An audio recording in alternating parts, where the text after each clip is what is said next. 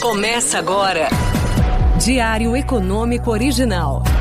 Uma análise das principais informações que impactam os mercados, a economia global e do Brasil. Apresentação: Marco Caruso. Bom dia. Hoje é dia 2 de janeiro de 2023 e esse é o nosso Diário Econômico Original.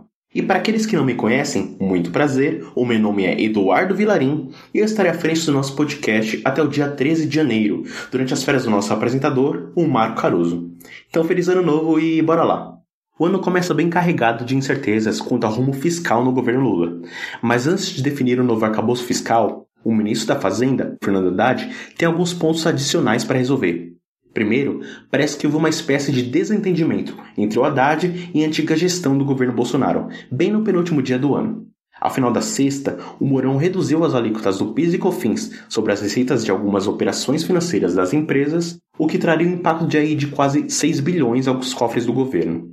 No fim, só contribuiu mesmo para encher a cestinha de impostos que o Haddad vai ter de reonerar. Mas segundo a colunista Mônica Bergamo, parece que o próprio PIS e COFINS dos combustíveis pode ser prorrogado por um prazo que ficaria entre 30 e 120 dias, através de uma nova MP, o que representaria uma derrota para o Haddad. O racional aqui é que os integrantes do núcleo político do governo defendem a isenção para evitar o desgaste que o aumento do preço do diesel e da gasolina provocaria na opinião pública via inflação. Além disso, o Globo apurou junto com o ministro do Desenvolvimento Social, Wellington Dias, que há indícios de grandes irregularidades do cadastro Bolsa Família. Parece que o número de famílias formadas por uma só pessoa aumentou bastante desde agosto, o que acaba gerando mais gastos e desvirtua ali parte do propósito do programa, que é justamente o auxílio das famílias mais necessitadas. E como a Haddad segue procurando por cortes de gastos, esse é sim um ponto bastante importante. E passando para a agenda doméstica, o IBGE divulga a produção industrial de novembro na quinta-feira. O número deve ser negativo em 0,3%, segundo os meus cálculos, e como todos os indicadores coincidentes do meu modelo apontaram para uma retração na margem, contando aí com uma forte queda na produção do aço bruto, dos produtos derivados de petróleo e dos veículos leves e pesados, o desempenho tem viés negativo e tende a ser menor ainda, o que contribui para um quarto trimestre do PIB doméstico mais fraco. E a nossa perspectiva é, na verdade, de uma indústria mais fraca durante todo o ano de 2023, principalmente a indústria extrativa, já que o cenário básico é de recessão nas grandes economias, e isso tende a diminuir a demanda pelas nossas commodities metálicas. Mas esse quadro ele pode melhorar com a mudança na postura do governo chinês perante o vírus e a recuperação na indústria local. Mas o destaque da agenda econômica fica mesmo por conta dos Estados Unidos. Na quinta-feira, no dia 4, nós conheceremos o relatório Job Openings, ou vagas de trabalho em tradução livre. Segundo o mercado, a pesquisa deve mostrar uma redução na oferta de trabalho de 10,3 milhões em outubro para 10 milhões em novembro.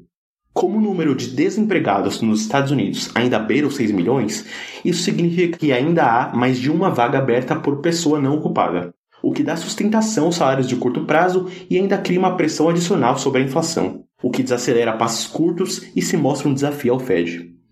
E por falar em Fed, a autoridade monetária divulga no mesmo dia a ata do FONC, trazendo aí mais detalhes sobre a decisão de juros, a taxas marginais decrescentes, embora a alta de 50 bips ainda seja bastante elevada historicamente.